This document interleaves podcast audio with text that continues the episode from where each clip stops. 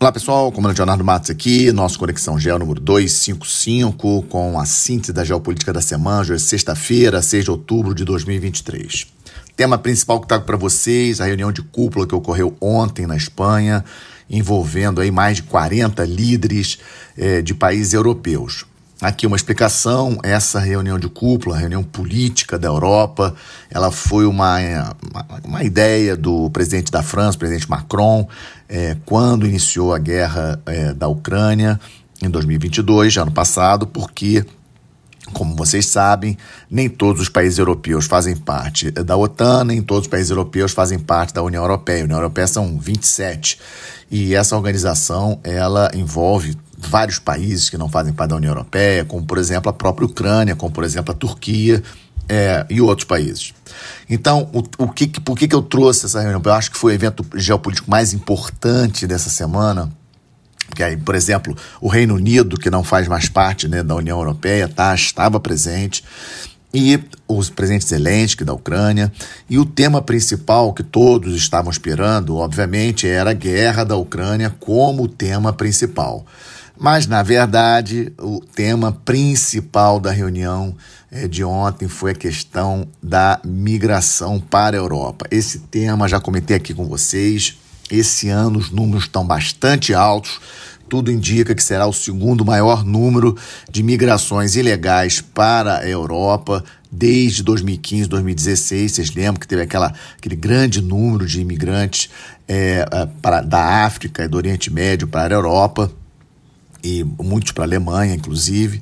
E esse ano os números estão muito altos, o Reino Unido está muito preocupado com isso, é um tema central do primeiro-ministro do Reino Unido, mas também dos outros países, Itália preocupadíssima com essa questão, Espanha, França, etc. Além da questão migratória, também foi discutido é, as tensões que estão ocorrendo entre Kosovo e Sérvia, é, mais a OTAN enviou mais tropas é, de paz ali para o Kosovo, porque é, uma minoria sérvia lá do Kosovo estava entrando em atrito com os outros habitantes do país e tropas da Sérvia é, cerraram fronteira, foram para a fronteira com o Kosovo, elevando as tensões ali naquela região.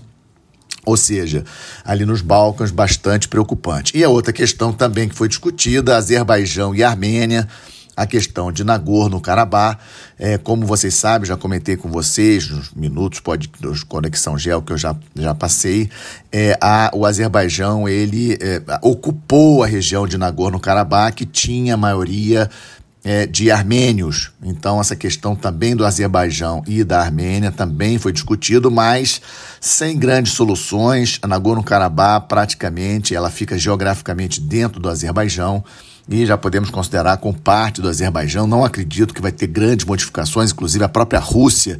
Vocês lembram, já tinha comentado isso com vocês lá atrás, a Rússia tinha mandado 2 mil militares de forças de paz lá para Nagorno-Karabakh para proteger é, a, a, etnia né, dos armênios que, que lá vivem, mas isso acabou não dando certo. Né? Essas tropas russas elas não enfrentaram as tropas do Azerbaijão e a região agora faz parte mesmo do Azerbaijão, é, politicamente falando. Então, é, não tivemos assim grandes resoluções, mas quis trazer esse tema para vocês, principalmente a preocupação é, com a, os movimentos migratórios e o que, que a Europa pode fazer a respeito. Muito difícil essa situação, porque a África passa por, vocês sabem disso, por várias crises, não apenas os golpes militares que ocorreram aí em vários países da África, mas também problemas aí de seca, de fome, questões é, climáticas severas, ou seja, e aí as pessoas acabam fugindo da África, tentando é, é, refúgio na Europa,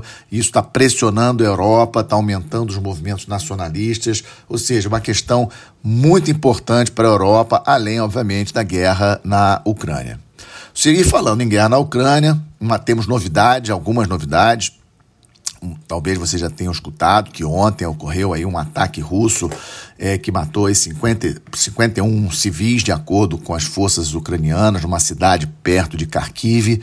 É, um ataque com mísseis, é, mas a grande novidade, na verdade, duas novidades em relação à guerra da Ucrânia que eu acho importante para vocês. Primeiro, a decisão da Marinha Russa de retirar vários navios ali da Crimeia. Vocês lembram que na Crimeia fica a sede da esquadra russa do Mar Negro, em Sebastopol, e transferir esses navios para Novorossiysk, que é outra é, cidade onde tem uma outra base naval da Rússia, que fica mais a leste ali no Mar Negro. Isso é uma decisão que mostra que realmente os ucranianos, com seus drones, tanto drones marítimos como drones aéreos, estão incomodando bastante a marinha da Rússia e eles chegaram à conclusão que seria mais seguro mover, né, transferir alguns navios ali da base de Sebastopol mais para Novorossiysk, que obviamente fica bem mais protegido dos ataques de drones é, ucranianos. E a outra notícia também envolvendo Marinha, eu já tinha comentado também com vocês que a Ucrânia estava tentando passar, está tentando, tem conseguido passar alguns navios é, graneleiros levando grãos saindo de portos ucranianos, mesmo com um acordo é, é, suspenso em relação à Rússia. E a fonte de inteligência é, do Reino Unido ontem é, vazaram para a imprensa de que é, a Rússia pode é, lançar minas marítimas para dificultar essa saída de navios graneleiros dos portos ucranianos. Qual a minha leitura disso aqui também? A marinha russa está com problemas, ou seja, está com dificuldade, está com preocupada em relação aos drones ucranianos, não quer perder navios. Vocês lembram que eles perderam já alguns navios, é, já tiveram alguns navios atacados por drones de, é, marítimos. Então, é, essa é a minha leitura. E aí veio essa, essa notícia da, vazada na imprensa é, inglesa é, de que a Rússia poderia lançar minas marítimas. Isso aí, obviamente, eleva tensão bastante ali no Mar Negro. E talvez a gente veja é, alguns é, comandantes de navios mercantes até se negando a transportar esses grãos é, saindo da Ucrânia em função do perigo de, de, de, de minas marítimas e, e, ter um afundamento de navio, uma explosão de navio ou algo assim. E, é, e, outra questão importante em relação à guerra da Ucrânia é essa crise política dentro dos Estados Unidos, que, de uma maneira inédita, é, retiraram né, é, o, o, o, presidente da Câmara dos Deputados lá nos Estados Unidos, inclusive é, com votos de deputados republicanos, não apenas os democratas.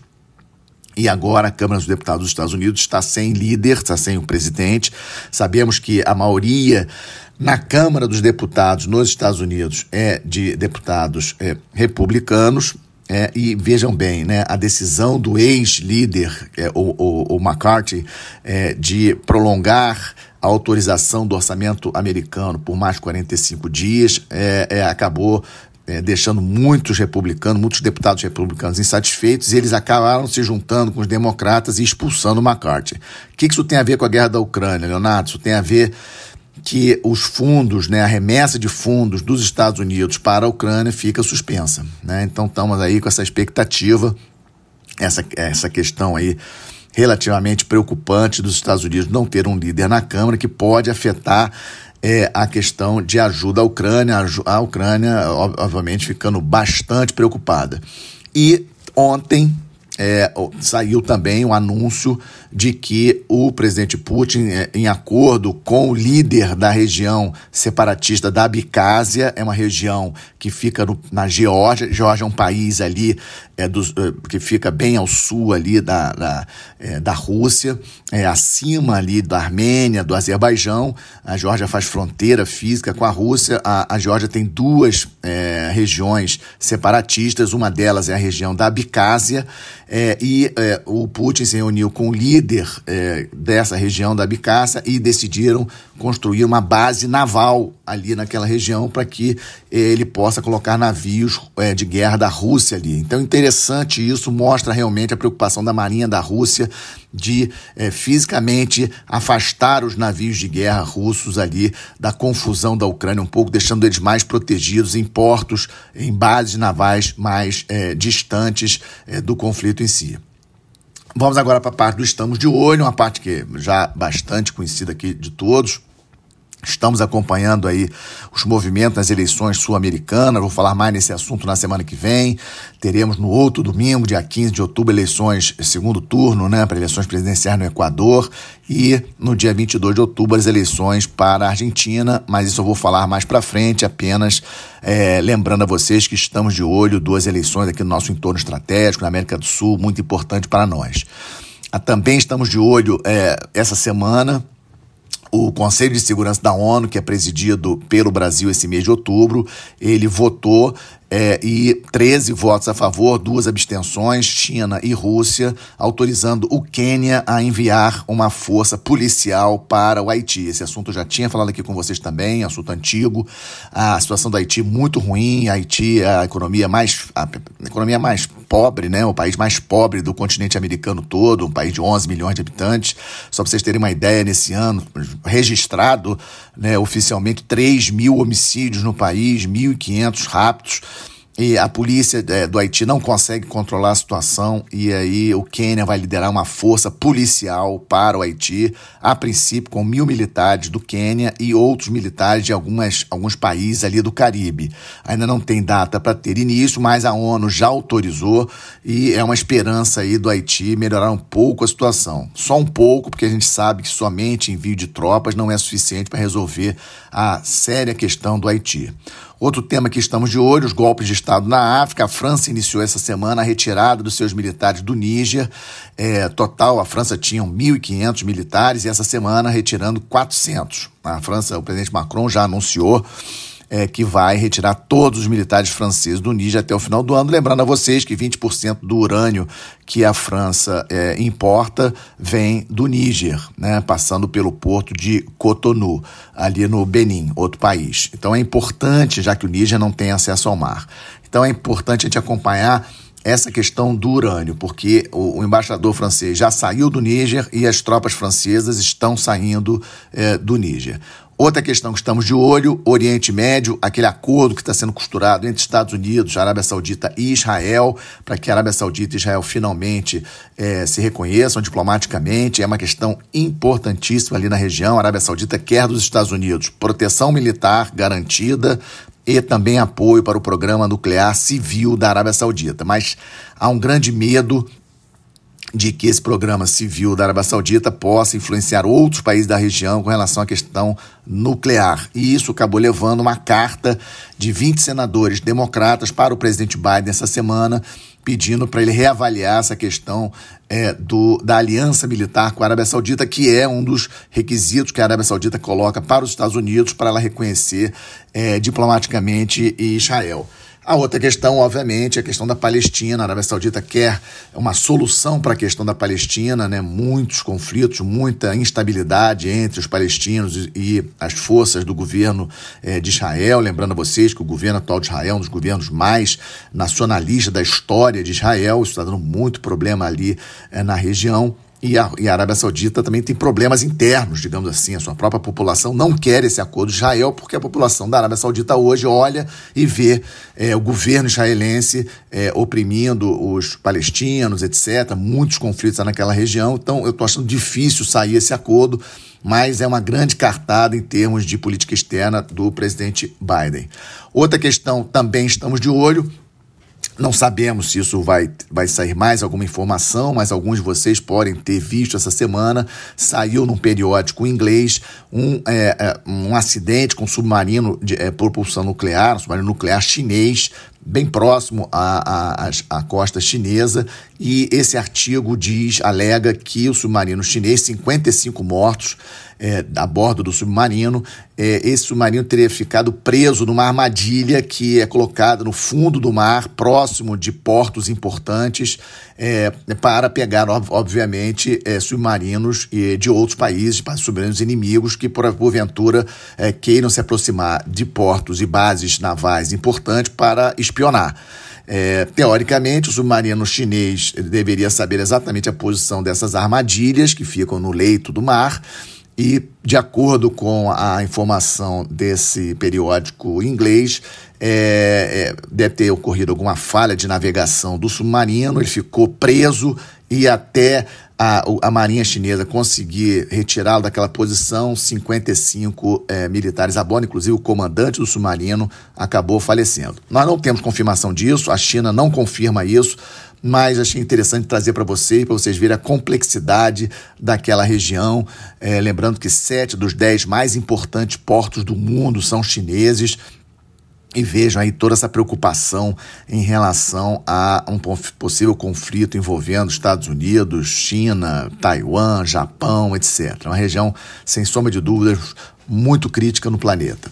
E fechando o nosso Conexão Gel de hoje, o 255, a boa notícia: a Organização Mundial de Saúde autorizou a segunda vacina anti-malária. Para vocês terem uma ideia, a malária em 2021 matou 620 mil pessoas e essa segunda vacina, desenvolvida na Universidade de Oxford, no Reino Unido, é uma vacina muito barata. Ela vai ser é, produzida pelo Instituto Serum, que, que é o maior fabricante de vacinas do mundo, é um instituto da Índia e é, em função desse preço muito barato, essa vacina vai conseguir ser distribuída especialmente para a África, onde, é, onde ocorrem 80% é, dos casos de mortes é, por é, malária. É uma notícia excelente, mostra aí ciência, mostra aí né, novidades importantes, e é com ela que eu fecho essa conexão 255, agradecendo mais uma vez a audiência de vocês. Ah, se vocês gostaram, compartilhem com seus amigos, deixe seus comentários, deixe seu like e seguimos adiante. Excelente final de semana, boa semana, até a próxima sexta-feira. Muito obrigado a todos.